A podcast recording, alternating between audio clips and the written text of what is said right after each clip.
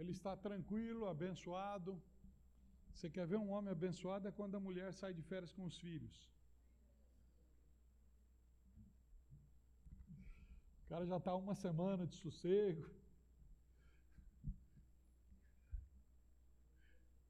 Aí, então, o que, que ele fez, irmãos?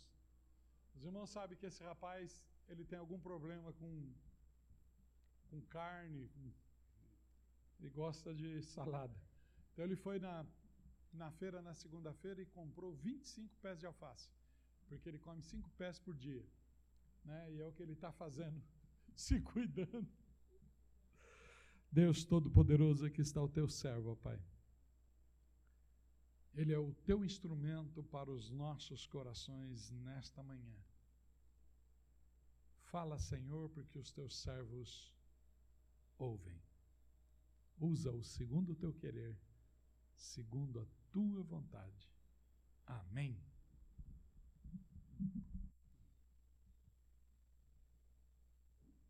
Bom dia, amados.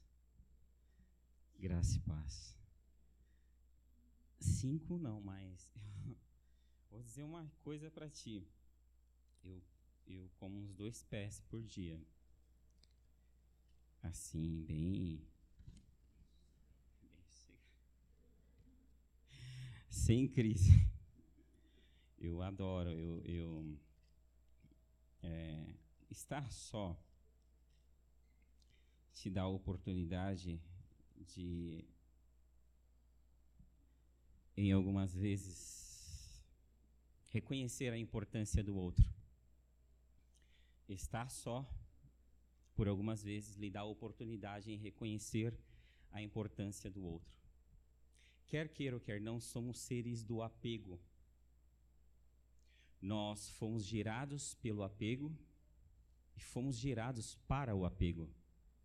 A constituição do ser humano, por natureza ou por essência, é apegar-se. De maneira que eu sou a soma de duas células, uma chamada esperma e a outra chamada. E a isso vai se multiplicando, vai se ramificando e vai se tornando tudo que nós somos: células, tecidos, órgãos e organismo. Por natureza, o homem é um ser do apego. E eu queria te falar uma coisa: a maior punição para o homem é a solitária. A maior punição introduzida na existência do homem é a solitária. Isso não vem apenas do presídio, porque a solidão adoece. Vocês sabiam disso? A primeira manifestação de doença na Bíblia se deu no distanciamento de Deus e não na presença da enfermidade em si. Quando Deus disse ao homem: Aonde tu? De maneira que todo ministério para um homem, para um ministro ou para alguma coisa, se começa não com ide, mas com vinde. E chamou Deus a Adão e disse-lhe: Toda cura se inicia não ao ir, mas ao vir. Não existe cura em ir a algum lugar. Existe cura em vir. Eu queria exemplificar isso através de dois testemunhos e duas experiências que eu tive quando ainda estava na academia, que foram chocantes e foram marcantes para mim. Marcantes, extremamente marcantes. Eu levo, eu converso com os meus filhos sobre isso. Eu trouxe como exemplo para mim queria falar uma coisa para vocês. O maior impedimento de viver a cura não é a doença. O maior impedimento de viver a cura não é a doença. Aliás, em estar doente, sugere que há ausência da cura. Certa vez, por três vezes, eu conheci uma pessoa que ela teve diversos problemas por questões de pressão. Aliás, esse foi o segundo episódio que mais me marcou. O primeiro foi uma pessoa que teve diversos problemas no corpo. E em dado momento, nós junto, é alguém que eu conheço bastante, nós junto passamos por diversas intervenções médicas. E essas intervenções, se você for elencando, uma foi complicada e foi muito graciosa na resposta que essa pessoa teve. A outra, por um erro médico, foi extremamente complicada, porém a resposta foi duplamente graciosa. Aí chegou um momento quando, na ausência da doença, porém com os resquícios que ela deixa, todo o organismo que adoeceu precisa reaprender a viver a saúde. Aí o médico prescreveu assim: olha, você precisa fazer isso, isso, isso e emagrecer, porque o teu corpo já não aguenta mais. Passados seis meses eu retornei com essa pessoa e o médico: você fez o que eu te mandei? Fiz, mas aparentemente eu não estou vendo isso. Você fez o que eu mandei? Fiz. Ele pegou, abriu o prontuário. Vamos pesar, vamos fazer isso, vamos fazer o teste. Se evidenciou tudo o que ela não fez. Porém, ela sabia o que deveria fazer. O problema da doença, ou o problema da não saúde, é o culto à doença. Um outro caso que foi emblemático, que eu falei assim: meu, eu quero levar isso para a minha vida. A pessoa teve problemas com pressão, a pessoa teve problemas de ordem psicológica, a pessoa teve problemas de ordem mental. Veja o que se elenca. Hoje eu vou falar sobre comorbidade. O que é comorbidade? É a junção de diversos elementos que adoece. Por exemplo, quando eu estou triste, às vezes pode se somar a isso depressão, falta de peso, tá? Apatia. Comorbidade é quando um elemento pode provocar diversas circunstâncias que potencializam o mal que nela está. E essa pessoa, por sua vez, nós fomos diversas vezes e tal. E chegou um dado momento quando essa pessoa já estava em estado em cura, e aí teve um aneurisma. Nós levamos no médico, o médico falou assim: Senhora, eu tenho visto o seu prontuário que a senhora já passou por acompanhamento aqui. A senhora toma o seu remédio? Tomo. Hoje eu tomei cinco captopril. Ele falou: Para quê? Para baixar a pressão. Não, o remédio não é para baixar, é para ela não subir.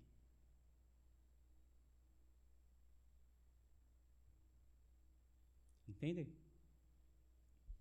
O brasileiro, por natureza, ele cultua. Gênesis 3.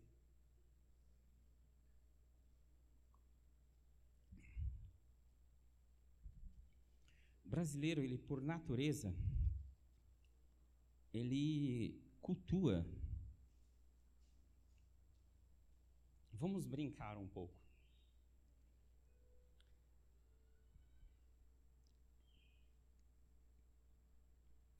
Peguem Gênesis 2,15, aliás, e olhem aqui para mim, vamos brincar um pouco.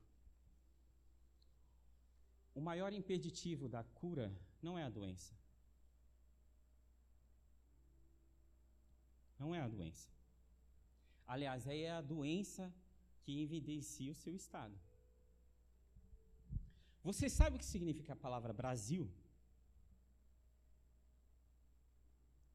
Alguém sabe aqui o que significa a palavra Brasil?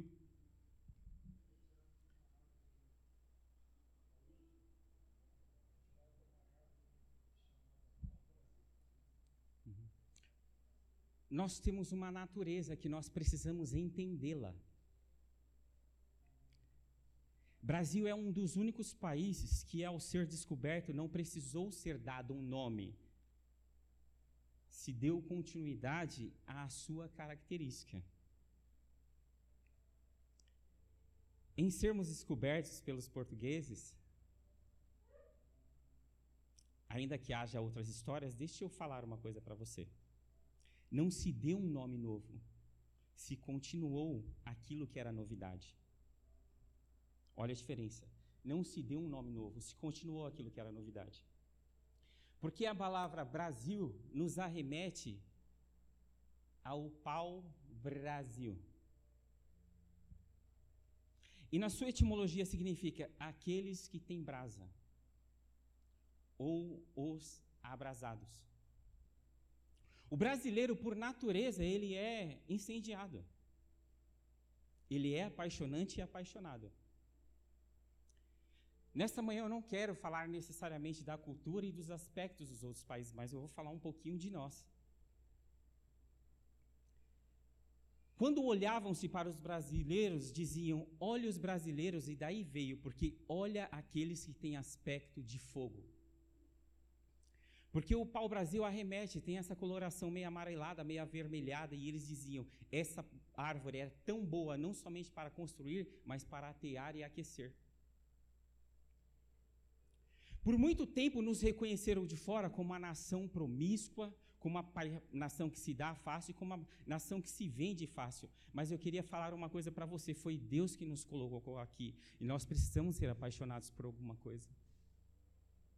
Se você é brasileiro, você foi criado para ser apaixonado por Deus. E se você não for apaixonado por Deus, você vai ser apaixonado pelo mundo ou pelo diabo. A minha natureza, a minha constituição, por natureza, é queimar por algo. O brasileiro nasceu para apaixonar e ser apaixonado. Se você não ama a Deus, você já corrompeu sua natureza.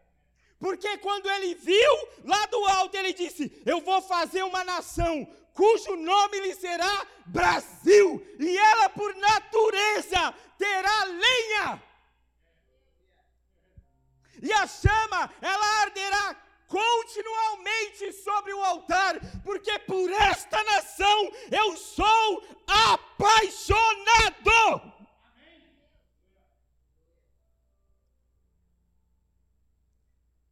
Texto diz: a chama arderá continuamente sobre o altar, mas o sacerdote, em toda a manhã, deverá ordenar o sacrifício e nela colocar lenha. A chama vem de Deus. O sacerdote precisa colocar lenha. E você é lenha, brasileiro? Mano, na moral, nós é apaixonado e apaixonante. Nós precisamos falar um pouco mais de nós do que daquilo que os outros falam e veem em nós. Nato brasileiro é da hora. Brasileiro é da hora.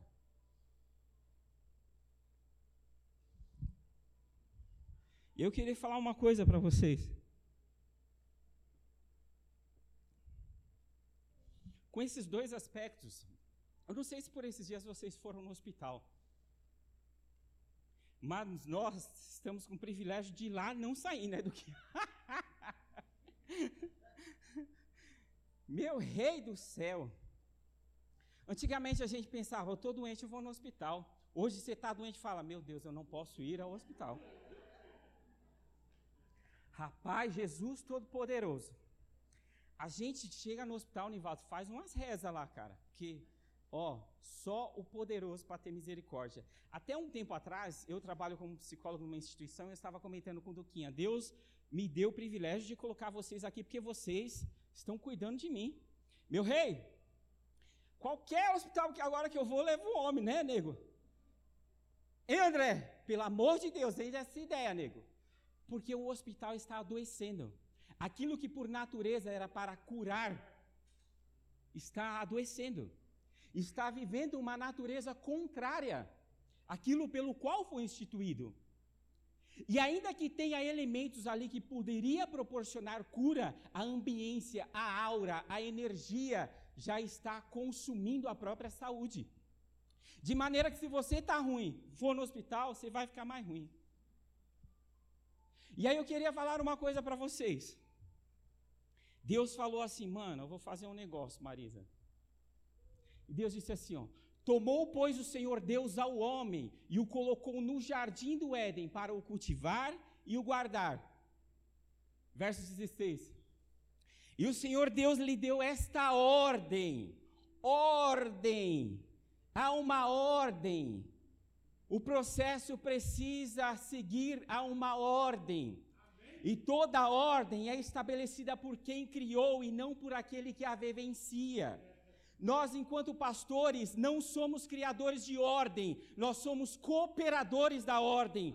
Nenhum pastor pode estar acima de Deus e nem da criação de Deus. Este ano eu gostaria de iniciar com outras coisas, porém, esta é a máxima de Deus. Continua com as origens, porque na origem deste lugar está a minha cura.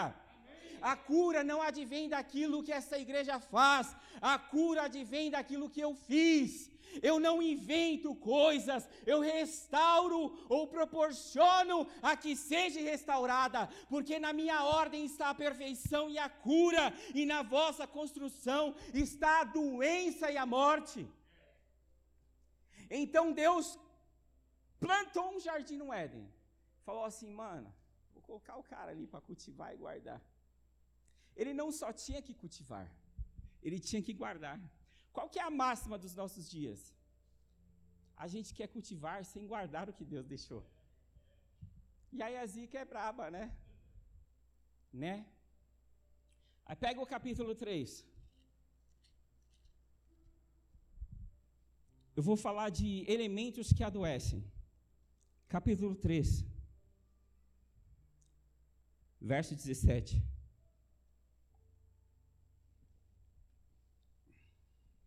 Elementos que adoecem. Então disse Deus a Adão: Visto que atendestes a voz da tua, meu rei, a ordem veio de quem?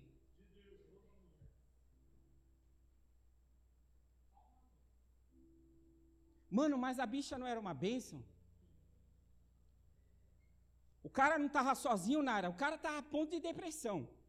Meu, Jurassic Park ali na frente dele, os negócios tudo para ele, aquelas montanhas que ele podia brincar de toboágua, Felipe, e coisar assim. Sabe quando você joga a, a, a, o sabão na, na montanha e vem descendo assim, ele, upi, meu rei do céu. Aí sabe quando você, porque assim, é igual assim, nada melhor do que a ausência para você perceber a, a importância da presença. Mas isso eu estou sentindo saudade da minha esposa, dos meus filhos, meu rei do céu, estou sentindo saudade. Mas ele não tinha nada, nenhum elemento que comprovasse ou que constituísse nele a ausência. Como ele pode ter ausência daquilo que ele nunca observou? Como ele pode ter ausência daquilo que ele nunca experimentou? Porque o homem foi criado para o apego. Primeiro apegar-se a Deus, primeiro estar com Deus, primeiro agir com Deus e primeiro ser para Deus. E Adão disse: Viste que atendesse a voz da tua mulher e comesse da árvore que eu te ordenara. Lembra lá da ordem? Lembra lá da ordem? Deus não vai criar nada, no, nada novo. Ele já deu, aí falou assim: Eu te ordenei que não comesse, maldita é a terra por tua. Eita, lembra lá que eu estava falando? Existem pessoas que cultivam a maldição.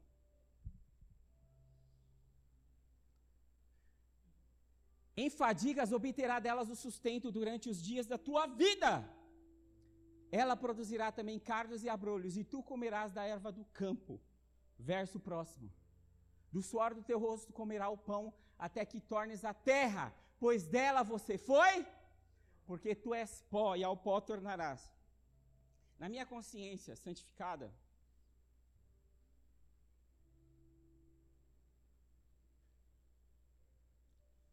Certa vez Deus estava olhando lá para Adão. E Adão começou a suar. Jesus Todo-Poderoso. Está acontecendo um negócio aqui. Deus, a terra me picou. Agora não só tem dinossauros, negocinho, toboágua, tem um negócio aqui que está me machucando a terra aqui. Aí Adão pegou e falou assim: Meu, eu vou fazer uma luva. Ele foi lá e foi fez uma luva, Duca.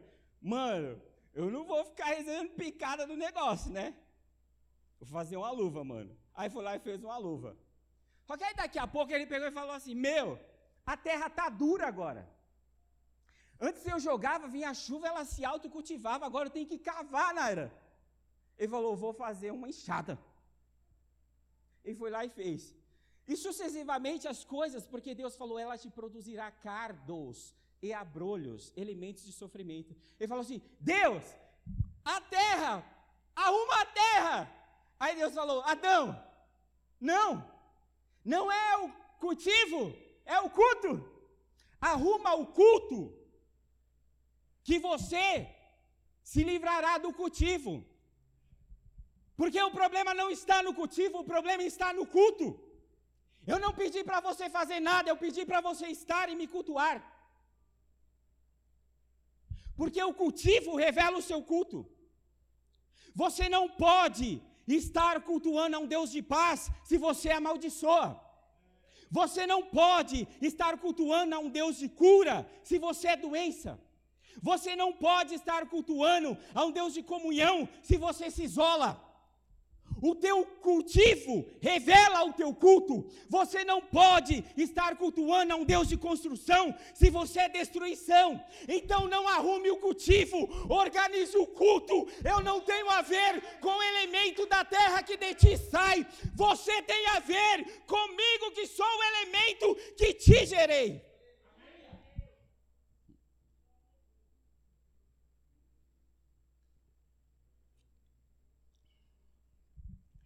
Um dos maiores equívocos da igreja hoje, um dos maiores equívocos.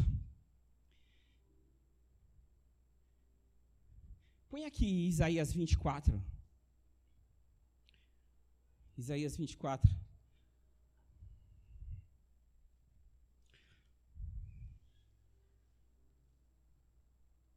Deixa eu ver se tem Isaías 24 aqui. Não.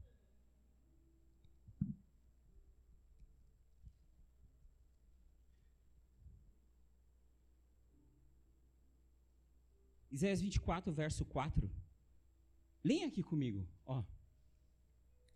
A terra pranteia e se murcha. O mundo enfraquece e se murcha. A terra e o mundo. Sempre vai começar de lá, nego. O mundo está ruim, não. O homem está ruim. A terra não adoeceu, foi o homem. Ó, a terra pranteia e se murcha. O mundo enfraquece e se murcha. Alaguem-se os mais altos do povo da terra. Na verdade, a terra está contaminada por causa dos seus, porquanto transgridem as leis, violam os estatutos e quebram a aliança que é, porque desde lá tem uma ordem. Ah, mas eu estou tomando para baixar. Não é para baixar, é para não subir. Quem falou que é para baixar?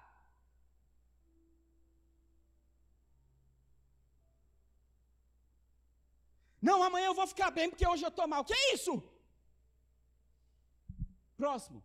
Por isso a maldição consome a. Por quê? Por causa da, da quebra da lei que é eterna. Para se livrar da maldição, não se deve consertar o comportamento. Em princípio, descobrir a lei que é eterna. Deus nunca mandou o homem fazer nada. E os que habitam nela se tornam o quê? Rapaz do céu. E aí eu queria fazer e adentrar num ponto crítico. Gostaria que os meus amados pastores e líderes me perdoassem sobre uma coisa. Mateus 16. Lembram lá, né? Que ambientes de cura se tornaram ambientes de morte.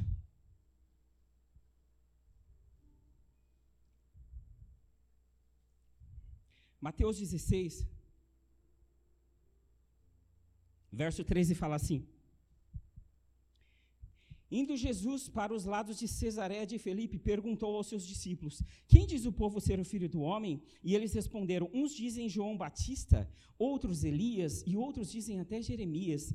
Alguns outros dizem é alguns dos profetas. E mas vós, continuou ele, quem dizeis que eu sou? Respondeu-lhe Simão Pedro: Tu és o Cristo, o filho do Deus vivo. Então Jesus lhe afirmou: Bem-aventurado tu és, Simão Barjonas, porque não foi carne nem sangue quem te revelaram, mas o meu Pai que estás nos céus.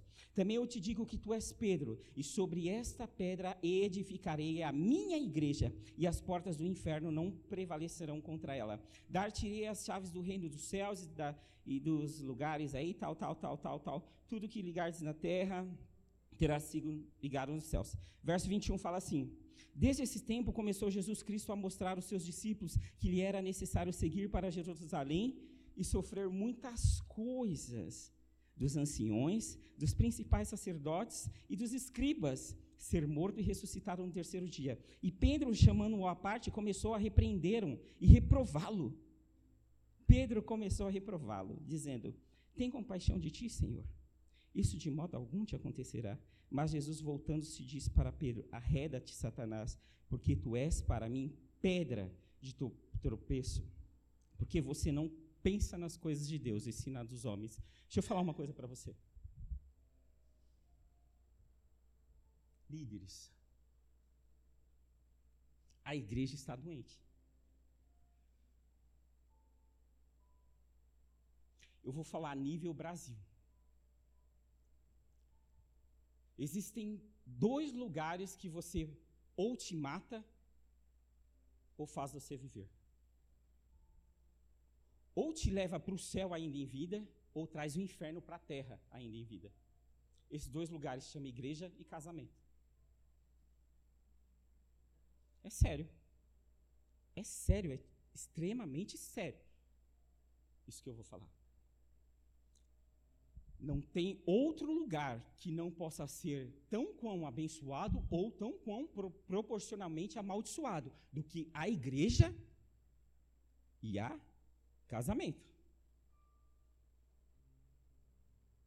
Tá? Não existem outros lugares.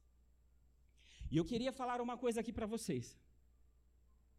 Em passando Jesus, começou-se a sua fama a percorrer. Meu rei, eu preciso de água, eu estou coisado. Bendito sois vós entre os homens. Porque, abra aqui para mim do que? Aí Deus fala assim: indo Jesus para Cesareia de Filipe, ele pergunta. Porque aquilo que ele precisava fazer, ele estava fazendo. Só que ele não é responsável por aquilo que os outros entenderam. Eu sou responsável por aquilo que eu prego, não por aquilo que se entende. Aí Jesus, o que você acolheu? Os discípulos. Olha, uns dizem que é João Batista, ó, top, hein? João é aquele cara que Deus quase agora falou assim: voz do que clama no deserto. João inicia uma espécie de sacerdócio do qual o, sacerdote se anula. Eu não sei se você sabe, a palavra sacerdote significa point flex, construtores de ponte. Sacerdote é aquele elemento que se introniza para que os céus e a terra se comuniquem. O sacerdote não é os céus, nem a terra, porém ele precisa ser o elemento de ponte. João se anulou tanto que ele se tornou a voz do que clama. Ele não era o clamor, porém ele deu em si a oportunidade do clamor passar pela voz dele. A igreja se tornou tão adoecida que Deus não precisava mais de um templo, Nara, só precisava de uma voz. E aí o que acontece? Jesus fala assim: quem? Ó, uns que é João Batista, outros dizem que é, ó, Elias, mano, o cara da restauração. Elias, o Senhor salva. Talvez como Eliseu não houvera outro profeta tão maior igual ele. Aí outros dizem ali, Jeremias, mano, o cara do derrubar e construir. Aí ele fala assim: E vós, quem dizeis? Aí Pedro falou: Tu és o Cristo, filho do Deus vivo. Tem até o hino, né? Ele falou assim: Pedro, mano, você não entendeu, Pedro. Você não entendeu. O que você falou, ainda você não acolheu. Esse é o maior problema da igreja hoje. Você fala o que você não acolhe. E o que você acolhe é o que você não deveria ter falado. Aí ele pega e solta essa máxima: Bendito tu és, Simão Bar Jonas, filho de Jonas, porque não foi carne nem o sangue quem te revelou, porque foi o meu Pai que estás no. Porque a terra não pode oferecer elementos de revelação de quem é Jesus. Jesus não é um produto da terra, Jesus é um produto dos céus. A terra tem de estar subordinada à revelação de quem Cristo é. Cristo não está limitado pela terra, mas é a terra, é quem é determinada por quem Deus é.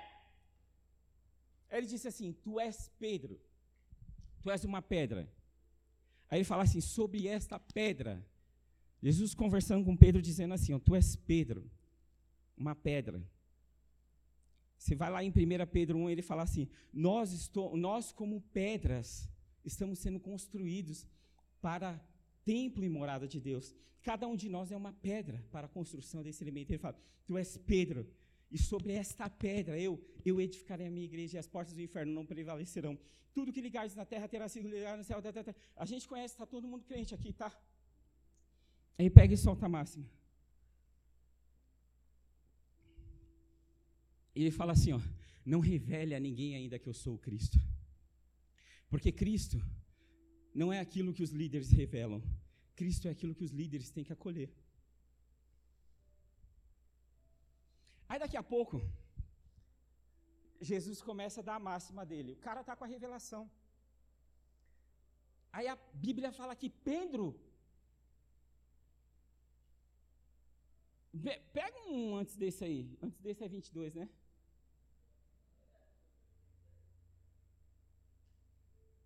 Começou a reprová-lo.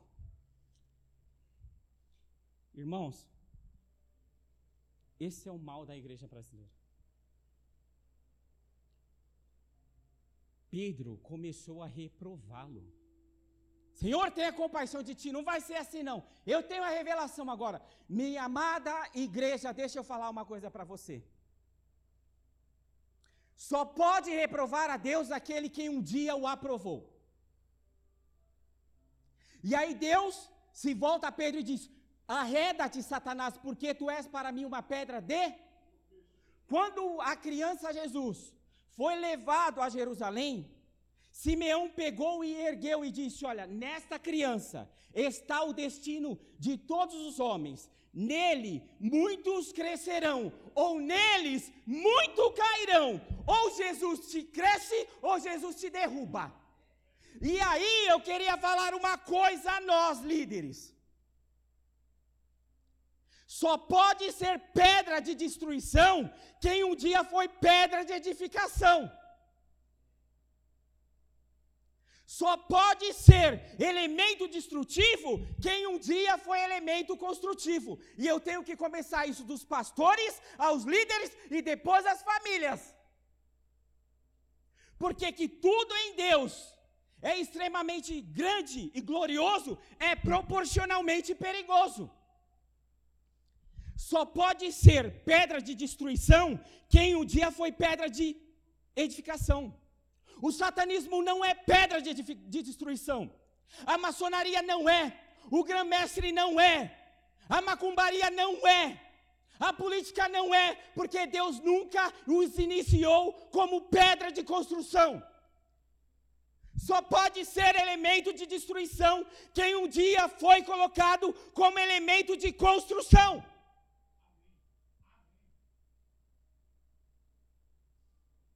E isso tem que começar de nós.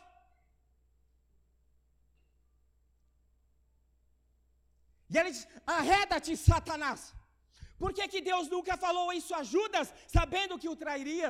Por que, que Deus nunca falou isso a Mateus, sabendo que ele surrupiava as pessoas? Porque Pedro foi o primeiro a ser iniciado como pedra de construção.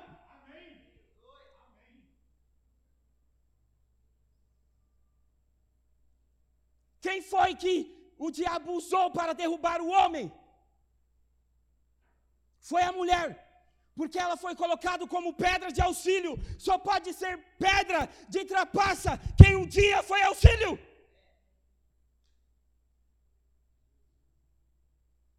Foi a mulher quem derrubou o homem lá. Mas a princípio Deus diz também: pelo pecado, pelo pecado de um homem, entrou o pecado no mundo. Entrou a morte no mundo. Ele, a princípio, foi pedra de destruição no relacionamento para com Deus, e isso circuncidou por toda a sua casa. Primeiro o homem, depois a mulher, e depois o seu filho estava matando o irmão, e depois o seu outro filho estava estuprando as duas irmãs.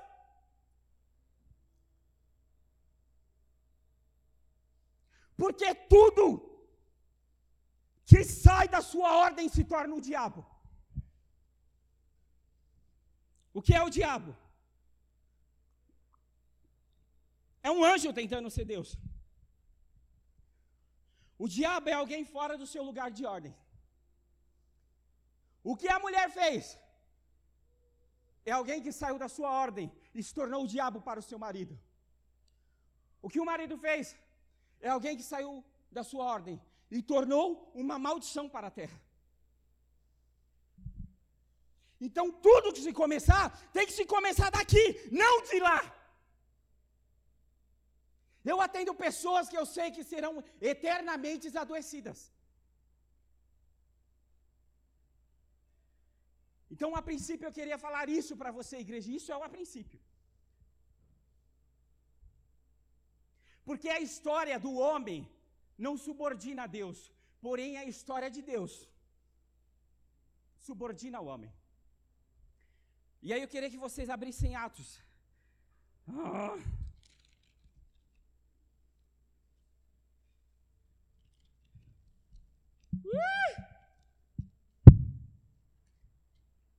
Que a igreja precisa fazer nesses tempos?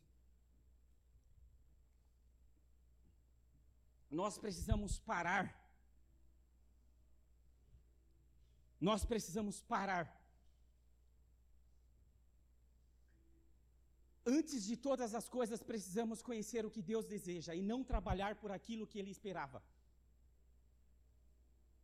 Deus é o iniciador de todas as coisas. A igreja precisa entender acolher e viver não é entender um dos maiores obstáculos hoje, um dos maiores obstáculos hoje. Qual que é o tema aqui? O tema Lucas 4.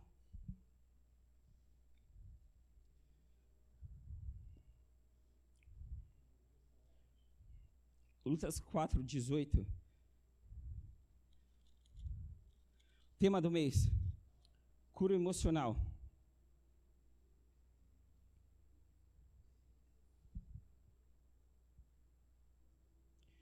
Pega o 16, pega o 16. Olha aqui para mim, participa aqui para mim, igreja. Eu quero toda a atenção. Nossa, você lê muito a Bíblia, a gente tem que ler a Bíblia. A gente tem que ler a Bíblia. Luta. Indo para Nazaré, onde fora, você tem que curar o lugar onde você adoeceu. É tua responsabilidade. Você precisa dar conta do diabo que você acolhe. Indo para Nazaré, o lugar onde fora criado, entrou num sábado na sinagoga, segundo o seu costume. Ou seja, não fora a primeira vez. Estiver, era conhecido, era notório. Ok? E levantou-se para ler. Então lhe deram um livro do profeta Isaías, e abrindo o livro, achou o lugar onde estava escrito: O Espírito do Senhor Deus está sobre mim, pelo que me ungiu para evangelizar aos pobres, enviou-me para proclamar libertação aos cativos e restauração da vista aos cegos, e para pôr em liberdade os oprimidos e apregoar o ano aceitável, o ano da graça, o ano desejado. Existe um ano aceitável, existe um desejo em Deus, existe um desejo em Deus. Irmãos, aí a lei é secundária. Porque a lei está para descrever o desejo de Deus. Aí ele fala: o ano aceitável, o ano desejável, o ano gostoso, o ano da paixão dele, o ano do amor dele. Ele foi lá e falou: Mano, eu vou levar essa vibe. Aí e apregoar o ano aceitável do Senhor. Verso 20. Tendo fechado o livro, devolveu ao assistente e sentou-se, e todos na sinagoga tinham os olhos fitos nele. Então passou a Jesus a dizer-lhes: Hoje se cumpriu as escrituras que acabais de. Aí fala assim: todos lhe davam testemunho e se maravilhavam das palavras de graça que lhe saíam dos lábios. E perguntavam: Não é este o filho de José?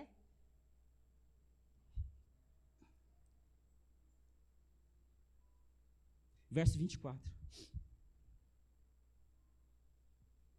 E prosseguiu: De fato vos afirmo que nenhum profeta é bem recebido, senão na sua própria terra. Verso 28.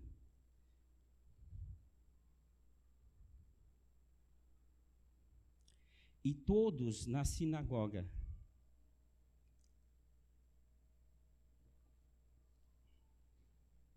todos na sinagoga, ouvindo essas coisas, se encheram de ira. Verso 29. E levantando-se, expulsaram-no da cidade e o levaram até o cima do monte sobre o qual estava edificada, para de lá o precipitarem abaixo. O primeiro lugar que Jesus morre é na igreja. Primeiro lugar. Lembra lá da máxima do hospital? É o primeiro lugar que Jesus morre é na igreja. Ele estava ali para cumprir algo grande. Só pode ser instrumento de destruição que um dia houvera sido. Por mais que ele estava ali para cumprir a vontade de Deus, a vontade de Deus já não estava na igreja. E eu queria falar uma coisa de coração aberto para vocês. É a minha primeira ministração do ano e Deus tem colocado algo grandioso, algo poderoso no meu coração, cujo eu não sou capaz de fazer. E eu queria exemplificar com vocês em Atos.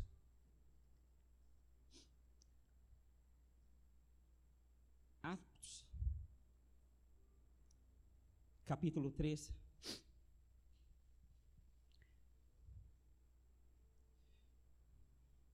verso 18. Fala assim. Atos 3, 18. Mas Deus, assim cumpriu o que dantes fora anunciado pelos seus profetas. Dantes quando, Moacir? Desde lá da ordem. Mas Deus assim cumpriu o que dantes anunciara por boca de todos os profetas, que o seu Cristo havia de padecer. Deus cumpriu a igreja foi o primeiro impedimento.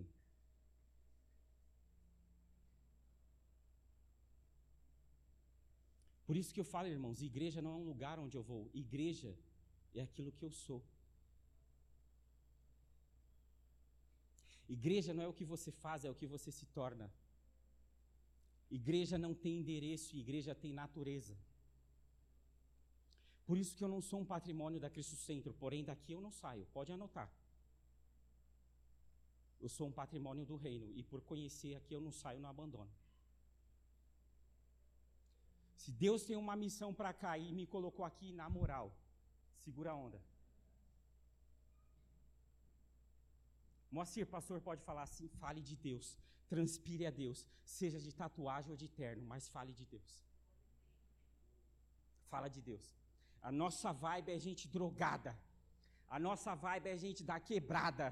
E eu vou falar, a igreja se perdeu. Ah, mas são incuráveis, são intocáveis, são insalváveis. Meu rei, deixa eu falar uma coisa para ti. Quando se vê Jesus, a paixão se sobressai porque Ele é o gostoso, Ele é o bonito, Ele é o apaixonante, Ele é o Senhor das nossas almas. Talvez a nossa vida não sabe mais se Ele encara uma paixão, se dar uma paixão, perder o desejo pela vida. Mas quando vermos o Autor da vida no teu devido lugar, eu vou falar uma coisa para você: aquele que é chapado em droga vai estar tá chapado em Cristo, aquele que bebe bebida alcoólica vai beber do Espírito Santo, e aquele que não tinha vida vai passar a viver.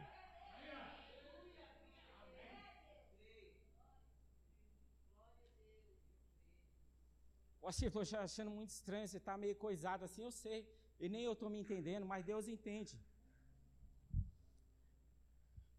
Arrependei-vos, pois, e convertei-vos para serem cancelados os vossos, a fim de que da presença do Senhor venham tempos de e que envie ele o Cristo. Sabe aquele que Pedro falou: Você é o Cristo, mas eu vou te impedir, hein? Você é o Cristo, mas fica aí, fica aí, fica aí, ó. Não está falando para o mundo, não. Ó, a fim de que da presença do Senhor, é como Nara, se Deus estivesse assim, eu, mano, eu vou lá, eu vou lá. A gente precisa aprender um Deus com expectativa. Sabe a mulher quando está gestante fica conversando com a criança que ela ainda não viu, mas deposita todo o seu amor? Deus está assim nessa vibe com a gente, assim, meu Deus, Je Jesus falando, Deus, olha lá, e Jesus falando, Jesus Todo-Poderoso, Deus, olha lá, eu estou apaixonado, eu vou gerar, hein, porque tudo que, que gera em mim, nasce. Eu vou gerar, hein, e aí os anjos estão lá assim, meu Deus, Deus está ali com Jesus e o Espírito Santo está os três ali numa reunião, ele está lá falando, façamos o homem, eu vou fazer uma coisa aqui muito grande, que do caos eu estabeleço a ordem, e da ordem eu promulgo vida, e da vida eu promulgo saúde. Senhor, mas não, não tem um um amniótico, não. Deixa eu falar uma coisa para você. Estou pairando aqui, ó. E do meu interior fluirão rios. Eu vou nadar, vocês. Eu não quero mais aqui, nem aqui, nem aqui. Eu quero, eu quero afogado. Para quem viveu muito no pecado, precisa ser possuído por Deus. Tem uns que Deus enche, tem outros que Deus possui.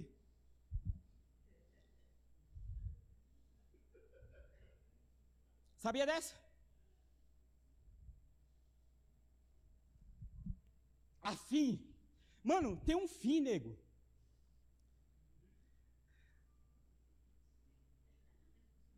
Rapaz, ó. Tem um fim. Nego, tem um fim.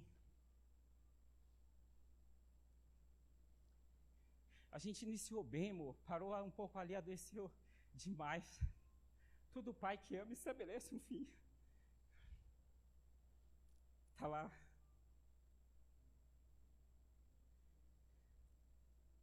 Aquele que começou a boa obra, vem cá, filho. Caminha aqui com eu. Tem um fim. Shhh, passou. Existe um texto em Cantares Eclesiásticos que fala assim: olha, Assenta-te em silêncio. Pensa, medita. Porque talvez haja esperança. A gente está falando demais. Deixa eu falar um pouquinho. Calma, filho. Tem um fim. A terra não pode dar cuidado àquilo que eu gerei. A terra, Davi, começou com um caos. Então pega para as famílias e fala: Deus é o Deus de ordem. A terra, a terra estava em caos e Deus colocou uma família. E a família lá, meu Deus, o que, que eu vou fazer aqui? E Deus falando: Não, calma, calma. Eu sou a sua ordem, eu sou a tua paz.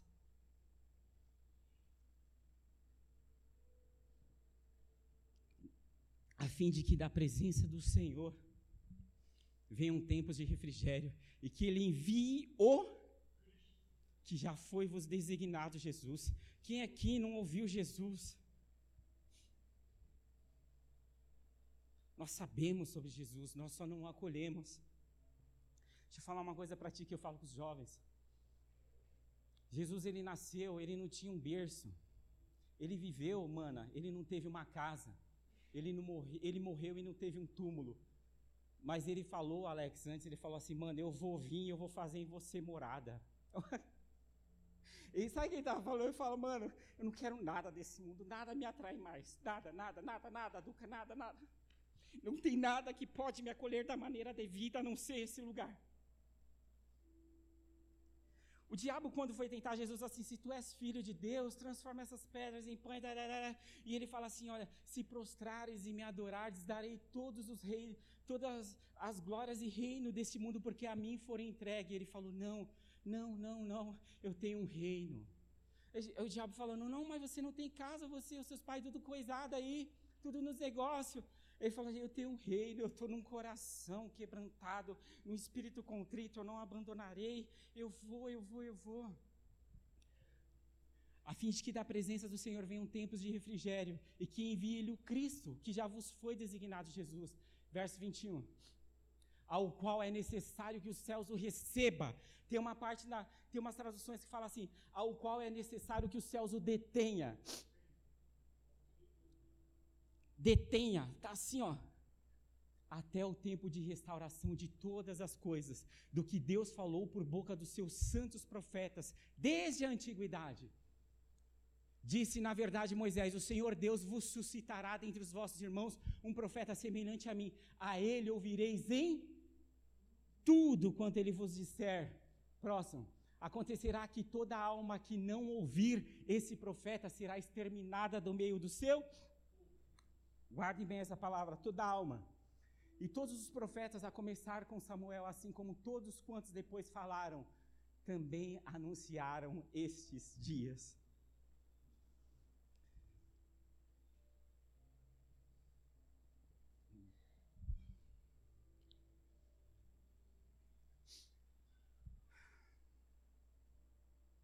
Os céus está o retendo até a restauração de todas as coisas.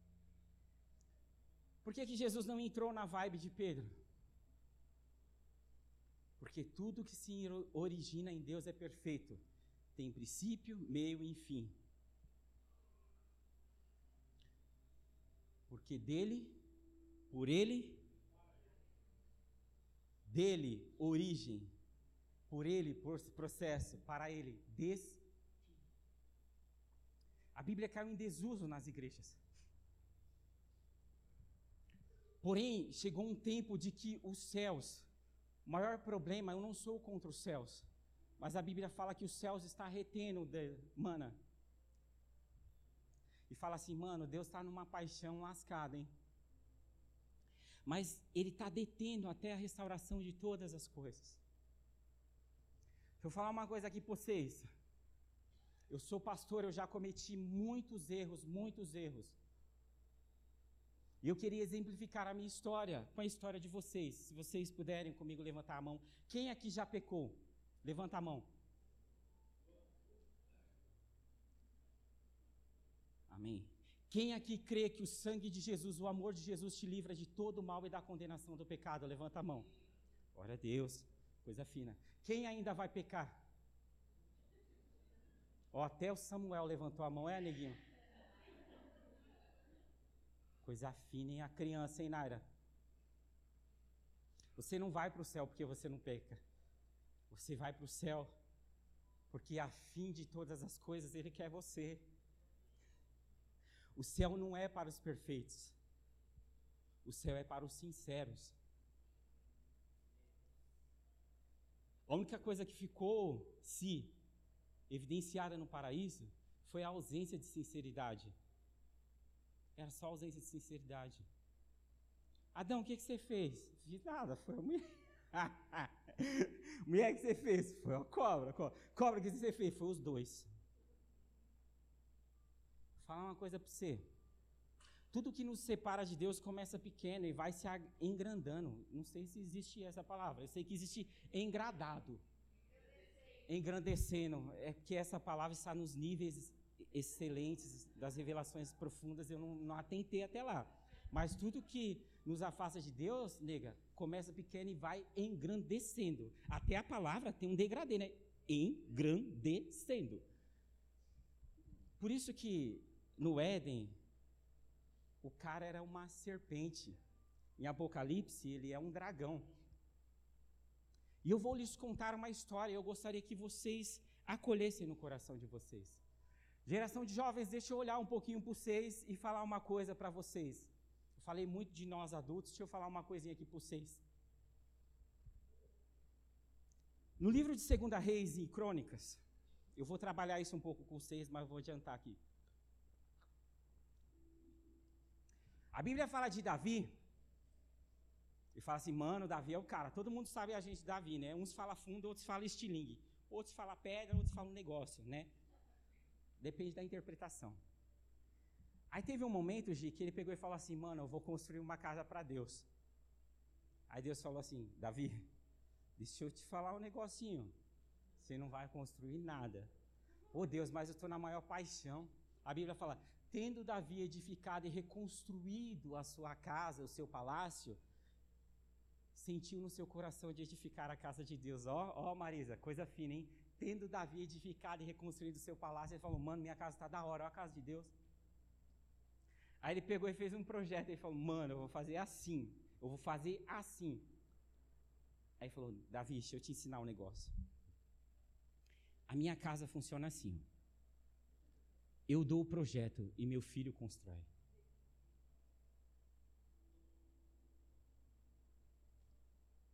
Pegou a vibe?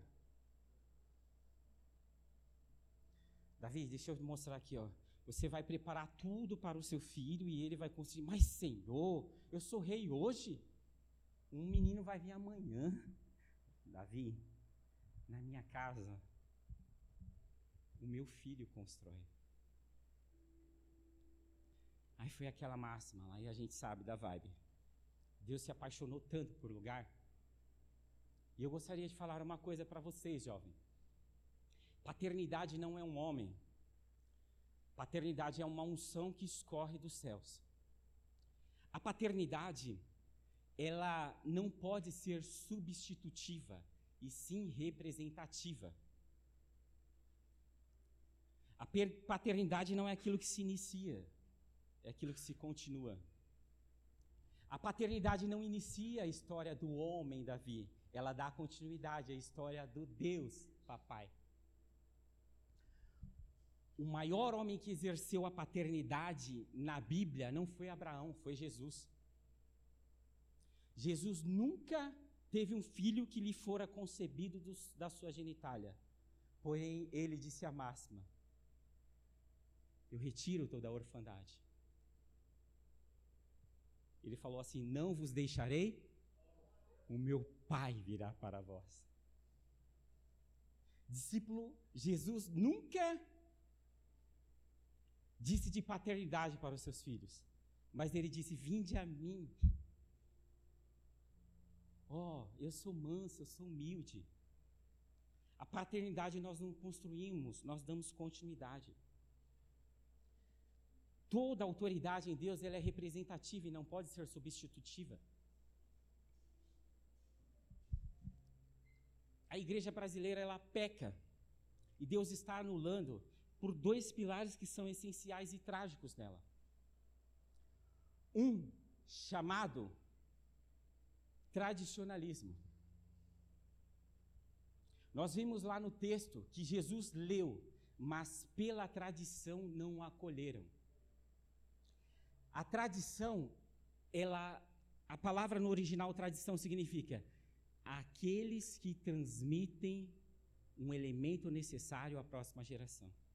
A tradição não pode construir, só transmitir.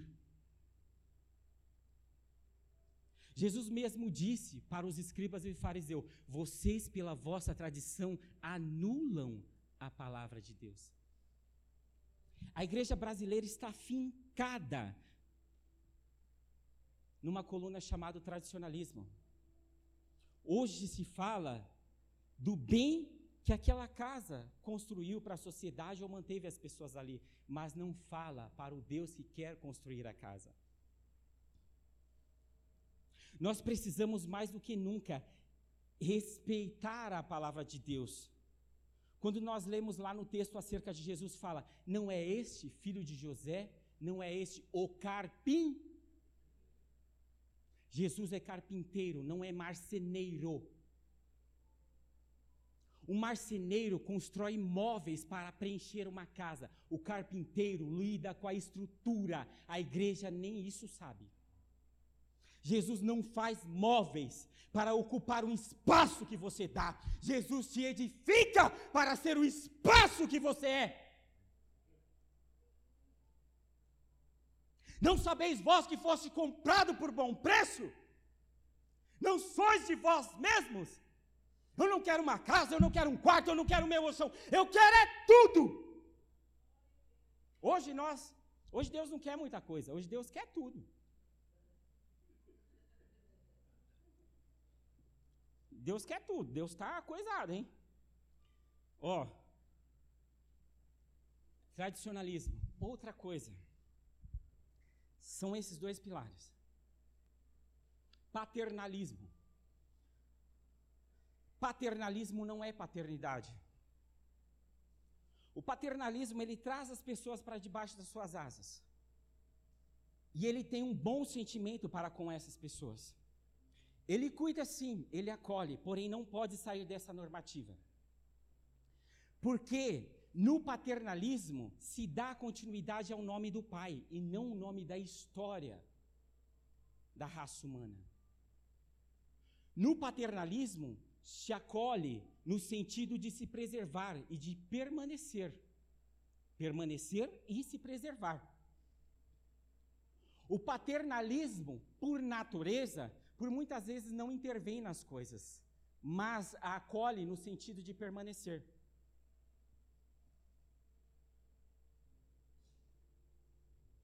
Lembram lá de Davi? Eu vou fazer isso. E Natan falou: vai lá e faz o profeta. Deus, na saída, falou: Você vai voltar lá e você vai mandar, vai dizer não, que eu não disse nada disso. Mas, Senhor, está com uma boa intenção. Não interessa. Todo patri. Todo paternalismo tem uma boa intenção. Mas toda boa intenção é uma fuga daquilo que Deus ordenou. O paternalismo traz consigo e tem um irmão gêmeo muito interessante chamado nepotismo.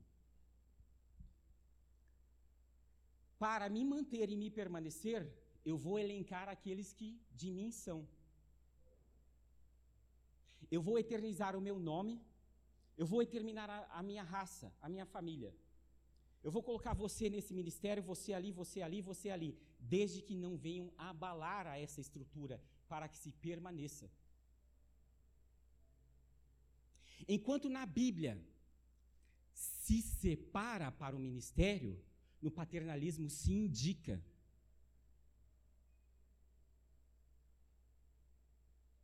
E aí tem todos os elementos de culto nessas duas estruturas, só não funciona.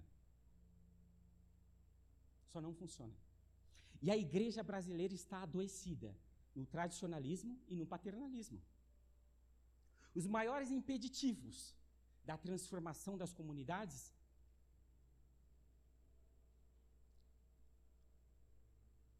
Hoje você pega uma rua que tem duas, três igrejas. Isso é um absurdo. Por que não une todo mundo? E hoje a igreja tem nome e tem placa. E aqui não tem placa, tem o nome do cara. E mesmo se não tem um nome, tem o nome do cara. Esses dois elementos é o que mais distancia o homem de Deus, não é o pecado. Porque vocês viram aqui, Pastor, você peca? Lógico que peco e vou continuar pecando. Por que, você vai para o céu? Porque existem coisas que estão além de mim, mas Deus está acima de tudo. Deus está destronando esses pilares da igreja brasileira. E virá tempos de refrigério. Porém, eu vou falar uma coisa para vocês. Deixa eu falar uma coisa para vocês. De 30 anos para baixo, eu estou com 37 anos. Ó, oh, vocês da galeria, prestem atenção em mim. E vocês são de 30 anos para baixo, eu estou com 37 anos. Talvez o que nos trouxe até aqui não seja mais necessário, ou não seja mais suficiente para nos levar até onde nós devemos ir. Até ontem nós líamos livros, nós buscávamos seminário, as condições foram difíceis para nós. Mas para vocês, tudo está na tecnologia, tudo está na mão. Vocês buscam informação e querem que as coisas mudem. Vocês sabem da verdade e ao invés de vivê-la, quer que as pessoas se posicionem nela. O homem no Éden sabia da verdade, até hoje não se posicionou nela. Porque a verdade não é um conceito, a verdade é uma pessoa. Ah, mas pastor, você faz isso e vem aqui, vem orar comigo, vem falar comigo. Se chega aqui. Deixa eu falar uma coisa para você. A unção, jovens, que vem para vocês é uma unção de liberdade.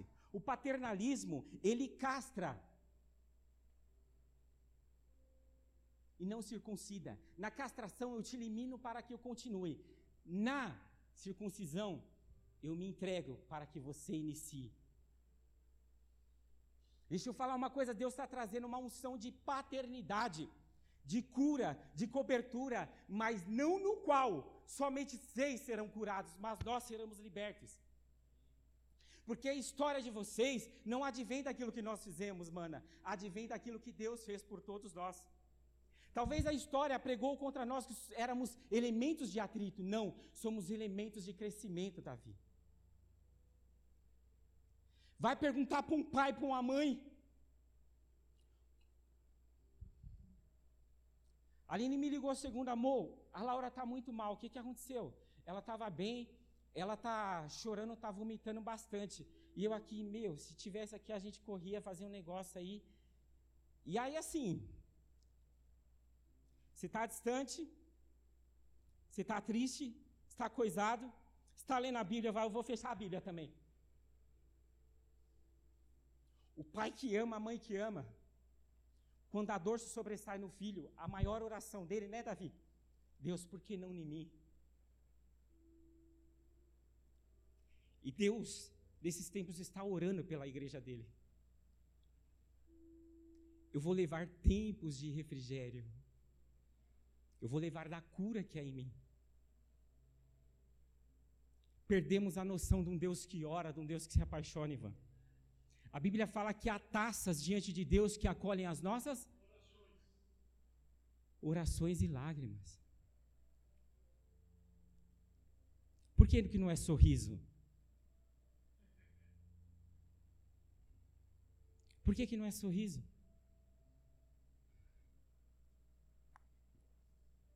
Pega um pai que se sente impotente, nega. Uma mãe que se sente impotente se não faz loucura pelos filhos. Assistiram aquele filme lá do, do rapaz que não tinha convênio, aí vai lá. É, meu, que ele vai lá com arma e coisa toda hospital para filha ou filho dele ser operado. Meu, do Daisy Washington, é, mas o nome do filme não é Daisy Washington. Meu, um rapaz, a, a filha do cabra nega, tá tá doente e ele não tem convênio, tá morrendo, acho que com a filha, com o filho, né, nega? O filho, ele pega o filho o hospital não acolhe, ele pega uma arma, Alex vai lá e coisa, rende todo o hospital até e, e vem imprensa, aí o homem tá fazendo certo, tá errado, tá coisado, tá não sei. E imagine Deus, cara, eu, pegando o filho e falando, eu vou entregar o meu filho, eu vou entregar o meu filho. A Bíblia diz assim: aquele que não poupou o seu próprio filho, não nos dará, Marisa, juntamente com ele, todas as coisas. Deus está quebrando. Eu estou encerrando. Vou falar uma coisa aqui para vocês, jovens. No livro dos reis está descrita uma história. E fala de um rei que veio após Davi ali, após alguns, chamado Acas. E a Bíblia fala que ele foi mal perante o Senhor. Porque em subindo ao reinado, em subindo ao reinado, ele subiu. E ele começou a querer exercer o governo sobre a casa do Senhor. E a Bíblia declara que ali ele estabeleceu colunas, postes ídolos. Toda a igreja que se distancia de Deus estabelece a sua própria coluna, sua própria doutrina. Ele estabeleceu, e a Bíblia diz assim: ele estabeleceu colunas e começou a ofertar os seus filhos a Moloque.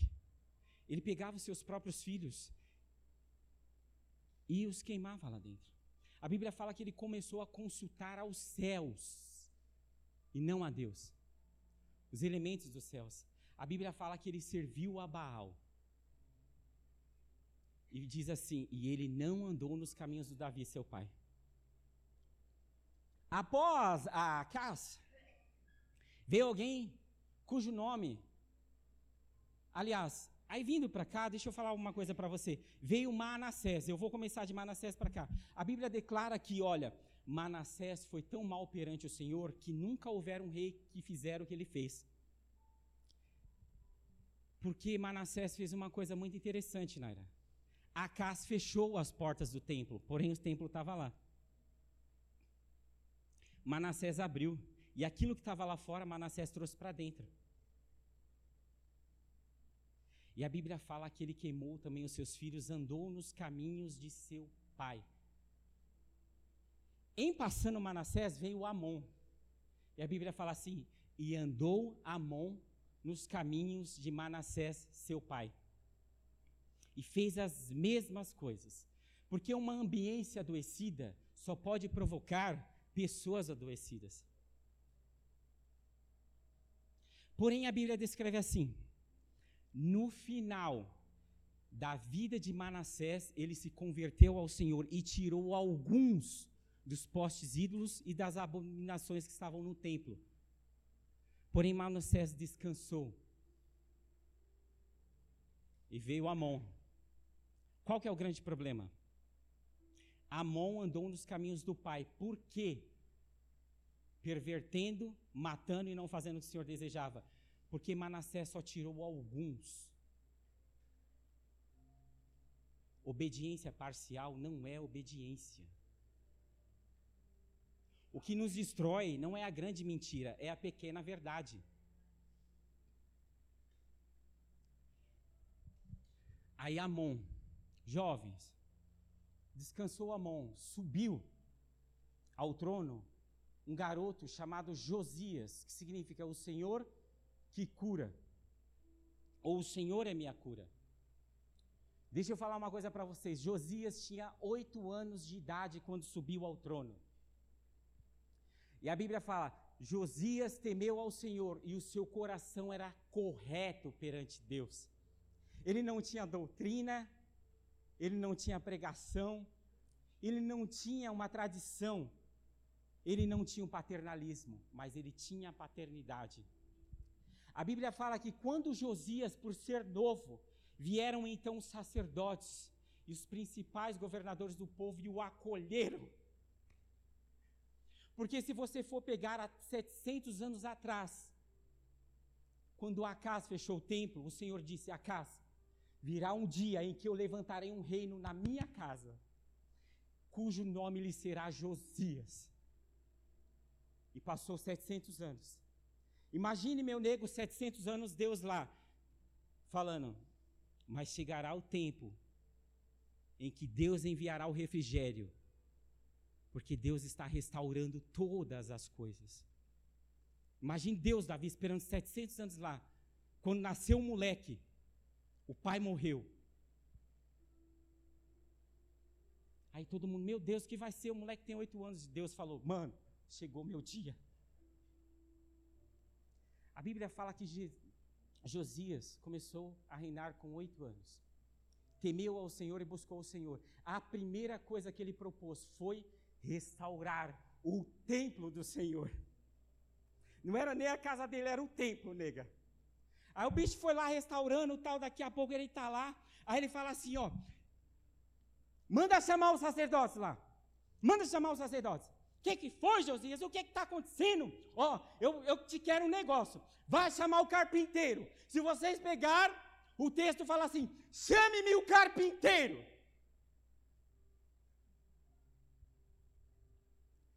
José, mas está limpando os negócios lá. Não, chama o carpinteiro. Chama o carpinteiro para restaurar a casa do Deus. Aí os sacerdotes foram lá e chamaram o carpinteiro.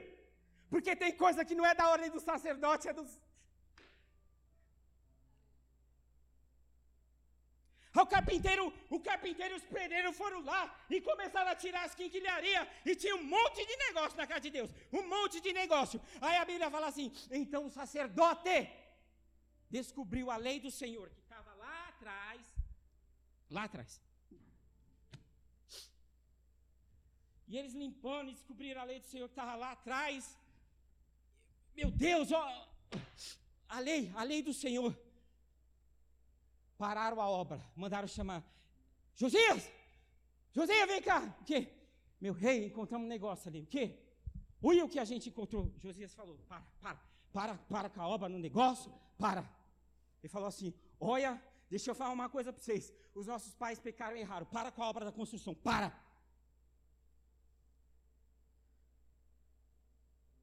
Acas cedeu para os seus filhos um templo fechado. Manassés logrou para os seus filhos um templo aberto, porém sem o sacerdócio devido. Josias deixou para a sua geração o caminho dos céus restabelecido. Um templo fechado, sem função nenhuma. Um templo aberto, com nenhuma função. Um caminho dos céus, com toda a função. Aí a Bíblia, aí fala assim, ele fala assim, ó, oh, para, para, para, para que os nossos pais pecaram. Mas os sacerdotes, os, o carpinteiro está lá, não, não, não, não, não, para, para, para, os nossos pais pecaram. Pega a Bíblia, fala que ele rasgou as vestes dele, se quebrantou perante o Senhor e coisou tudo, e ficou tudo coisado, todo olhando para ele. Aí ele falou assim, olha, me chama os sacerdotes agora, me chama os sacerdotes. Aí os sacerdotes vieram e falou, vá para mim, até na casa do Senhor. Há uma profetisa lá cujo nome é Urda. E consulte a ela o que eu devo fazer. Primeiro o reino de Deus, depois o sacerdócio, depois vai constar o profeta. Josias, seus pais pecaram, virá isso, mas em você há refrigério. Falar uma coisa aqui, jovens, deixa eu falar uma coisa aqui para vocês. Talvez a gente não saiba o que vocês saibam, mas vocês precisam aprender a purificar a nossa geração também. Talvez a gente herdou umas coisas aí que a gente não sabe. Vocês sabem, mas não é só para você, não. Vem curar eu aqui. Ajude eu a me curar, porque eu estou morrendo também. Mas vamos fazer um barato aqui? Vamos, ó, é, eu vou falar uma coisa para você. Tira toda a quinquilharia, tira todo o mal lá do templo, que lá atrás vai ter uma palavra ainda que soa e que fala contigo. Você conhece essa palavra? Não. Ah, mas por que, que Deus não mandou levantar um novo templo? Porque Deus não precisa mandar levantar nada, Ele só vai restaurar aquilo que nele iniciou. Para terminar, coisa do céu, Apocalipse. A palavra estava lá, tira toda a quinquilharia. Mostra aqui que isso aí tem a ver com cura. A casa que não te cura, ela vai te adoecer. Pai, mãe, você é uma casa para sua família.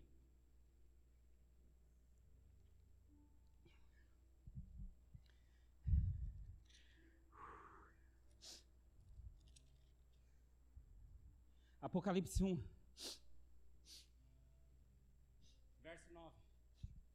Falar uma coisa aqui para vocês. Nós estamos lidando com um tempo de cura. Nós precisamos lidar e habilitar com a cura que vem de Deus. Para vivermos a cura de Deus, precisamos abandonar os nossos supostos caminhos de cura, as nossas pretensões e idealizações. O maior pecado do homem não foi ter comido do fruto, foi tentar ser o Cristo de si mesmo. Não foi ter comido o fruto, foi tentar ser o Cristo de si mesmo.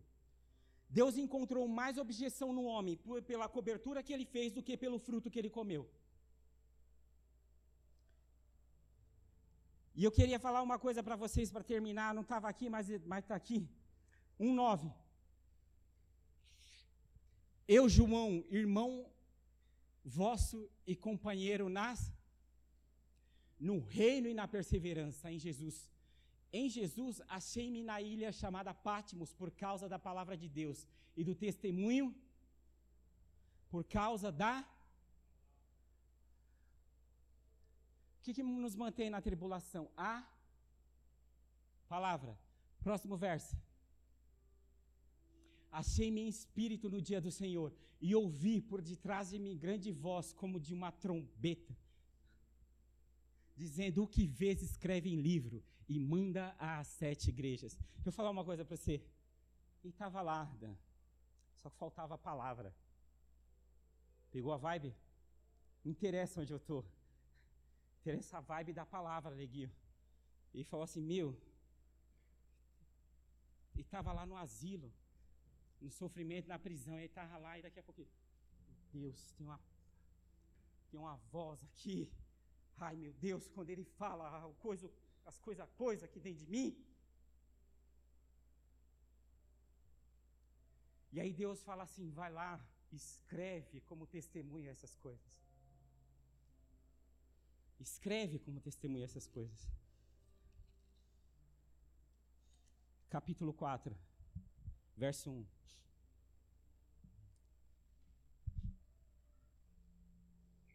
Capítulo 4, verso 1. Mo, que tem a ver com cura, isso tem tudo. Tem tudo. Ó, a gente conhece Apocalipse. Apocalipse, o verso 1 fala assim: Revelação de Jesus Cristo. Deus, tipo, tá assim, meu, quero me revelar para você, mano. Aí a Bíblia fala que, descrevendo as sete igrejas, a última igreja é a nossa igreja dos tempos atuais. Que a Bíblia fala assim, porque tu pensas que é rica, pensas que tem e pensas que está bem vestida, mas é miserável, pobre, cego e. O maior problema da igreja atual é uma igreja que pensa que tem, se eu penso que eu tenho, eu não busco o que eu não tenho.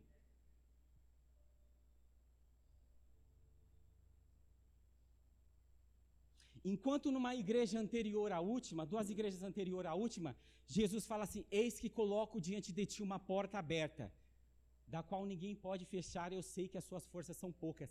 A nossa igreja, a atual igreja, que pensa de si alguma coisa, é a igreja que fecha a porta. De modo que a mensagem de Jesus para a igreja dos tempos atuais é: Eis que estou à porta e.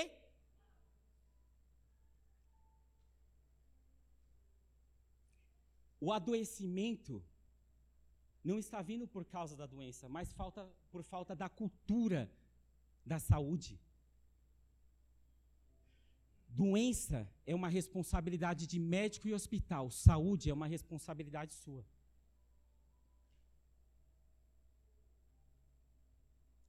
Você é miserável, pobre, cego e nu. Aconselho-te que de mim.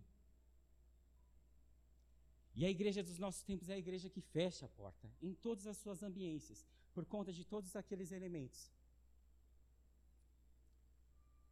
E não adianta falar com ela por meio daquilo que ela tem que fazer. Ela precisa ter uma natureza do que não fazer.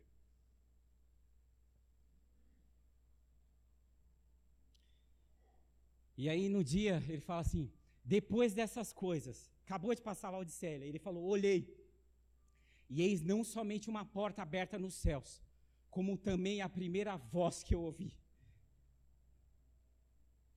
com trombeta ao falar comigo, dizendo: sobe para aqui e te mostrarei o que deve acontecer depois dessas coisas. Coloquemos de pé.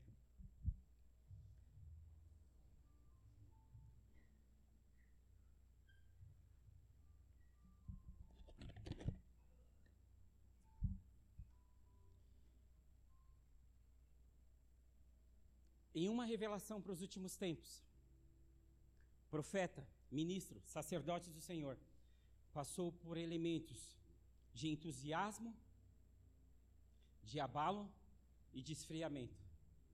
Entusiasmo, abalo esfriamento. Em dado momento ele estava lá na ilha e ele fala: Eis que ouvi uma voz. Lembra lá a voz que clama no Daqui a pouco, quando ele se dá com a realidade do último estágio da igreja, de uma igreja que lhe fecha a porta, de uma igreja que fala dos céus, mas não apresenta. Ele fala assim: Eis que alguém falava comigo como voz de trombeta. E eu, 4.1, e ele fala assim, e eu ouvi aquela voz. aquela primeira voz que falava comigo. Aquela primeira voz que falava comigo.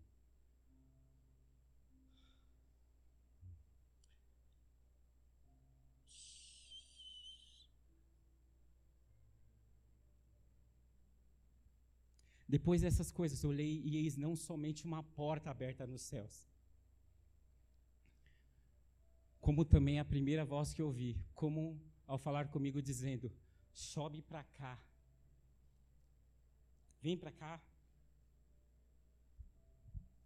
Vem para cá. Vem para mim. Fica aqui comigo. Eu sou seu e você é meu. A primeira voz está atrás de todas as quinquilharias. A primeira voz ela é eterna. A primeira voz, ela não ensina, ela determina. Porque tudo que Deus pensa, Ele fala. Tudo que Ele fala, Ele determina. E tudo que Ele determina, Ele executa. Aquilo que a terra não podia produzir, Ele fala: vem para cá, vem para cá. Eu queria falar uma coisa para você, igreja. Enquanto pastor, eu aqui agora, eu queria pedir perdão para todos os machucados que nós realizamos em vocês. Para todos os caminhos equivocados que nós tomamos ou muitas vezes nos fundamentamos, sem antes tirar as quinquilharias, mas perceber que aquela voz estava lá. Você não é nossa, nós somos de vocês. Não existe pastor de igreja, existe pastor em função da igreja. Porém, eu gostaria de dizer também uma coisa a nós, pastores. Deus está nos tirando da ilha de Pátimos, da ilha da nossa segregação, da ilha do isolamento, e vem palavras maiores, melhores e mais poderosas. Por muito tempo eu disse aqui: só se pode se dar o que se tem, mas nesses dias Deus me educou: você não tem para dar, porém eu em ti sou toda a suficiência. Eu não procuro um lugar que tenha tudo e que dê. Eu procuro um lugar que, apesar de não ter, me tenha. E aí eu vou falar uma coisa para vocês no nome do Senhor Jesus. Vem tempos de cura e restauração, porque a casa, o hospital precisa saber da sua natureza. Eu acolho para sarar. Eu não saro para acolher. E eu gostaria de falar, essa é a palavra do Senhor para você. A primeira voz ainda quer falar com você. O seu quebrantamento não te pode levar a um estado de isolamento. A sua cura não te leva a um estado de isolamento, mas de quebrantamento. Tem muitas pessoas que se feriram com a igreja, tem muitas pessoas que se feriram com nós líderes, mas nós também somos aqueles que precisam ouvir a primeira voz, aquela voz, e precisa ouvir também algo que venha direto dos céus. Vem para cá e vê. Eu creio radicalmente que a realidade dos céus está descendo nesses lugares para esse dia. Eu queria falar um, orar com vocês. Feche os olhos. Papai Todo-Poderoso, conforme fora dito nesta manhã, ó Pai, nós queremos esvaziar de nós, ó Deus. Para onde nós iremos, só tu tens as palavras eternas, ó Deus. Pai, nesta manhã, enquanto ministro, eu me coloco diante de ti e te peço perdão, ó Pai amado, por todas as minhas falhas, equívocos algo nos céus mais grande, mais poderoso do que tudo isso aqui, ó Deus. Há um Deus dos céus que nos espera, nos acolhe, nos cura e nos transforma. Papai, nesta manhã, Pai, neste dia, nesta noite que aí está por vir, ó Deus, o Senhor constrói uma ambiência para estarmos contigo. Assim como fora no Éden, ó Pai. O Senhor preparou um local de delícias. Assim com João, ó Pai amado, num local onde ele estava escravizado, preso, o Senhor fez daquela ambiência um local de delícias. Assim, nesta manhã, ó Pai amado, nós queremos abrir mão de toda, toda amarração, ó Deus, das nossas estruturas, dos nossos elementos, ó Pai. Esta manhã nós queremos descobrir a palavra que estava lá atrás. Essa manhã nós queremos, ó Senhor amado, trazê-la ao local devido, ó Pai. A tua palavra diz que nada o Senhor fará sem antes revelar os seus segredos aos seus servos, os profetas, mas há algo maior em ti, ó Pai. Pai, nesta manhã nós queremos, ó Pai amado, abrir mão daquilo que nos adoece. Esta casa será casa de oração e de cura, ó Pai, casa de cura e de oração. Nesta manhã, ó Pai amado, nós queremos abrir mão dos nossos elementos e estruturas, ó Pai. Apesar de serem importantes, elas não são as coisas essenciais, Tu és o essencial, ó Pai. Nós não vamos abrir mão, ó Pai, daquilo que não se deve abrir mão, mas de Ti nós não abrimos mais mão, ó Pai.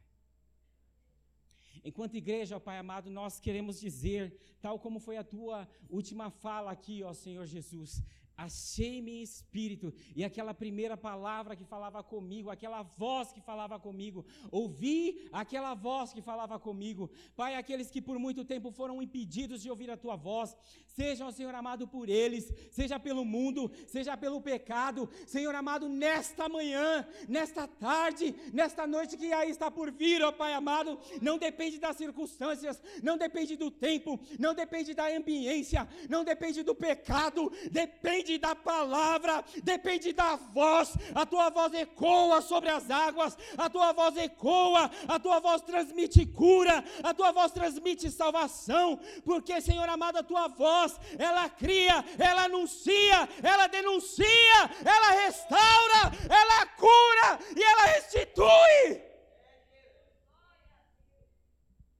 Fala, fala, fala, fala, Deus. Essa manhã nós queremos ouvir aquela voz, ó Pai.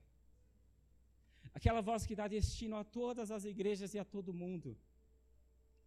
Porque a tua voz é tão doce, ó Pai. Quantos de nós já não estamos ou não temos e não damos o direito de ouvir a tua voz? Senhor amado, quantos elementos colocamos quinquilharias na frente da tua voz? Mas essa manhã nós queremos abrir mão de tudo, ó Pai amado, porque sabemos que tu és o Pai que nos guarda, o Pai que nos consola, o Pai que nos protege, ó Deus.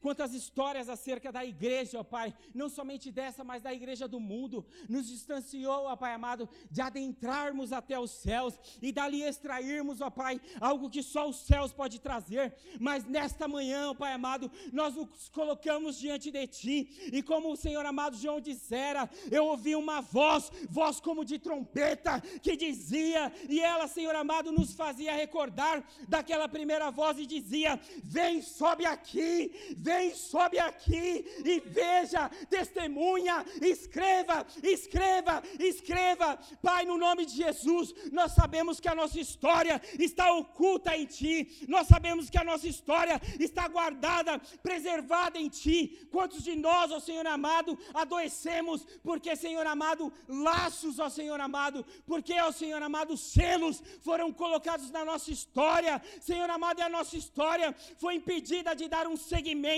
mas tu és o Deus que desata, tu és o Deus que libera, tu és o Deus que cura, tu és o Deus que constitui, tu és o Deus que restaura. Fala a nós, ó Deus, fala da nossa história, conta a nossa história, Pai amado. Nós não, iniciamos no passado, nós iniciamos na eternidade. O Senhor sonhou conosco, o Senhor sonhou com nós. Senhor, quantos de nós entramos aqui adoecidos, machucados e hoje somos quem somos nesta noite, nesta tarde, nesta manhã, Pai amado. Não independe da hora, independe do Senhor. Eu não quero esperar tempos, eu quero ser o Senhor, eu quero ter o Senhor agora. Jesus pode trazer a história dos céus, pode trazer, pode trazer. Nesta manhã nós colocamos cada coração, ó Deus, cada mente, cada lar, Senhor, se permitir que sejamos ministros de edificação, nessa manhã eu coloco, ó Pai amado, e reforço, manhã, tarde e noite. Isso não pode, ó Senhor amado, ser um elemento de culto, mas tem que ser um elemento do reino. Pai Todo-Poderoso, que as mulheres sejam, ó Pai amado, restabelecidas ao seu lugar, como aquelas, ó Senhor amado, que estão ali como auxílio e não como destruição. Nesta manhã, nesta tarde, nesta noite, nós, enquanto homens, enquanto pais também, talvez tentamos, talvez tenhamos engendrado em como correr atrás de uma história, mas tu és a nossa história, tu és o nosso fundamento, tu és tudo em nós, tu és tudo em nós, tu és tudo em nós. Tu és tudo em nós, ó Pai. Senhor, nesses três tempos, manhã, tarde e noite, A tua palavra diz: arrependei-vos e convertei-vos, para que da presença de Deus, da presença de Deus venha agora, Pai. Tempos de refrigério. Senhor, nós saímos de um ano, Senhor amado, categorizado como doença, como morte, como ausência de resposta. Mas nós não estamos subordinados a um ano, nós estamos subordinados ao Deus de toda a história. Ser a nossa cura, Deus. Quantos de nós ficamos fragilizados, sentenciados, estigmatizados pelas informações? Nesta manhã, oh Pai, nesses três tempos, nós redescobrimos, Senhor amado, a Tua palavra, redescobrimos a Tua história em nós e a nossa história em Ti, a Tua história em nós e a nossa história em Ti, ó oh Pai, no nome de Jesus, nós não queremos ser, ó oh Pai amado, aquela igreja que quando Jesus ler a Tua palavra e Jesus disse, hoje se cumpriu em mim essa profecia, nós não vamos tirar Ele de cena, nós vamos colocar Ele em cena e vamos dizer: Jesus, Tu és o cumprimento em nós e nós somos o cumprimento em Ti. Venha para nós, nós somos a Tua terra, nós somos a Tua geração, nós somos a Tua família. Nós não abrimos mão, nós não abrimos mão. Senhor, o Senhor saiu de Nazaré e foi para Galileia, mas esta manhã nós dizemos: não sai, não sai, não sai. Fica aqui, Deus, fica aqui, fica aqui, ó Jesus. Leia as suas histórias, leia os seus decretos Senhor, não vá embora, não vá embora, fique aqui. Fique aqui. Fique aqui, ó oh Deus, no nome de Jesus. Espírito Santo de Deus, o Senhor conhece a cada coração.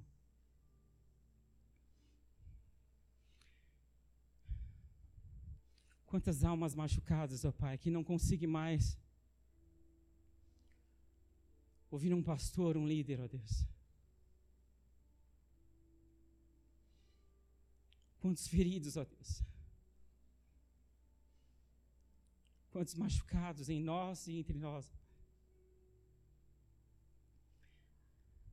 Senhor, aquilo que a ideia, aquilo que a mente, aquilo que a ciência, aquilo que a teologia não pode fazer, ó Pai. Senhor, a alma quer eternizar, ó Pai amado o mal e a dor. E somente o teu Espírito, Pai amado, pode libertá-la. Nesta manhã nós abrimos mão a um território de cura, Pai. Senhor, nesta manhã nós não queremos concordar com aquilo que nós falamos, mas nós queremos nos render que o Senhor falou. Nós não podemos, ó Senhor amado, sermos, ó Pai amado, aqueles que veem a história do mundo passar, mas enquanto testemunhas de Jesus, nós precisamos, ó Senhor amado, ser a história de Jesus no mundo. Senhor, aqueles corações que foram feridos, machucados, ó Senhor amado, que tiveram as portas fechadas, as portas fechadas, ó Pai, da mente e da consciência, para um irmão, para um líder, para o pastor, ó Pai amado, para a nossa casa, Senhor amado. Não é a nossa doutrina, mas é o nosso Deus, é o nosso Pai. Nesta manhã nós queremos anular, ó Pai, aquilo que eu não consigo viver, aquilo que eu não consigo produzir, ó Pai, aquilo que eu não consigo trazer cura, Deus, mas o Senhor consegue, ó Pai. Nós não precisamos ter os elementos ali em ordem, ó Pai, mas nós precisamos ter o Deus de toda a ordem, o Deus de todo consolo, o Deus de toda a paz, Nesta manhã nós abrimos mãos de ideia. Nesta manhã, ó Senhor amado, nós abrimos mãos de achismo. Nessas manhãs nós abrimos mão de nós mesmos, ó Pai. Mas o Senhor que começou a boa obra, leve a cabo a tua boa obra, Pai. Nessa manhã nós abrimos mão do espírito de morte. Nessa manhã nós abrimos mão do espírito de condenação. Nesta manhã, ó Senhor amado, nós abrimos mão do espírito de enfermidade, ó Pai. Senhor, no nome de Jesus, ó Pai, colunas, corações, pressão, ó Pai amado, problemas psicológicos, problemas ideativos, no nome de Jesus, nesta manhã nós abrimos, ó Pai amado, uma ambiência para Ti, o Deus da cura, o Deus da verdade, o Deus do caminho certo, que vem habitar em nós com a Tua cura, com a Tua salvação. Nesta manhã nós dizemos: não somos a casa da doença, não somos a casa da enfermidade, o nosso coração pertence ao Senhor E nesta manhã nós damos abertura a Ti. Venha com tudo que Tu és, venha com tudo que Tu queres, venha com tudo que Tu desejas. Nesta manhã, ainda que não estejamos preparados, ainda que não entendemos, mas o Senhor entende. O Senhor entende, ó Deus. O Senhor entende, Pai. Senhor Jesus, nessa nessa manhã, nessa tarde, nessa noite, nós entronizamos, ó Pai, não que não houvera, mas dizemos, pode falar. Essa manhã eu quero ser curado daqui. Essa manhã eu quero sair curado daqui, Jesus. Essa manhã eu quero corresponder ao teu desejo. Eu verei o fruto do meu penoso trabalho e me alegrarei. Nessa manhã nós te dizemos, ó Jesus, nós dizemos aos céus, alegra-te, ó céus, alegra-te. Nessa manhã nós dizemos, Senhor amado, envie dos teus anjos ministradores, ó Pai amado, guerreia, Senhor amado, instrumentaliza, traga da tua cura, traga da tua salvação, aquilo que para nós não dava e não tinha conserto, em ti tem, em ti tem, em ti tem, ó Pai, porque a tua palavra diz que o Senhor não quebrará, ó Pai, não quebrará a cana fraca e nem apagará a chama que fumega. Nesta manhã, ó Pai, a chama da paixão que não há mais no meu coração, eu lhe digo: queima, queima, queima, queima para Jesus, queima para Jesus. E Senhor amado, ainda que fracos, fragilizados, debilitados, o Deus que fez a ferida, sara. Sara,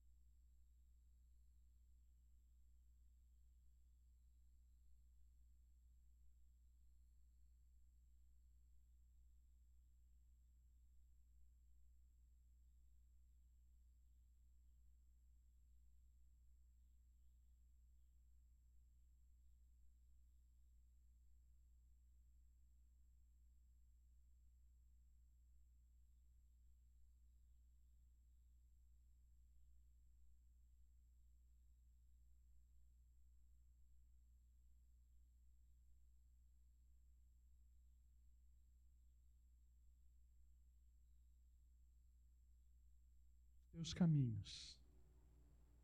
Te calá e assuderianda labás. Examine os teus caminhos. Reveja os teus encontros solenes. Onde foi a minha voz? Ou onde foi a voz do mundo? A voz da carne? Ou a voz do diabo? Examine os teus caminhos. Eu sou o Senhor que te cura. Eu sou o Senhor que te cura. Dai a e andarabás. Deus Todo-Poderoso, gratos somos, ó Pai, por aquilo que tu falaste, por aquilo que tu trataste, ó Pai.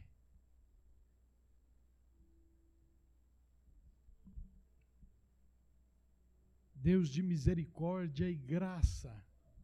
Há muito tu tens trazido o entendimento para nós. Que como pastor,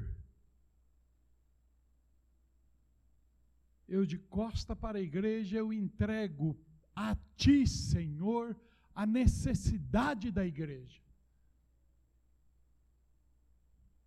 Ouvimos a tua palavra e tu mostraste a necessidade.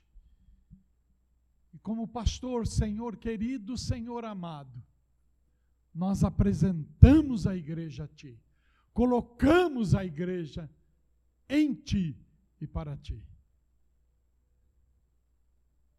E como profeta, Senhor amado, eu viro a igreja e declaro: quem tem ouvidos, ouça o que o Espírito diz à igreja. Leva-nos na tua paz, debaixo da tua graça, que o amor de Deus Pai, a graça revelada de seu Filho Jesus na nossa salvação e a manifestação doce e gloriosa do Santo Espírito de Deus repouse com todo Israel de Deus e conosco permaneça para sempre. Deus te abençoe. Bom domingo. Vão com Deus.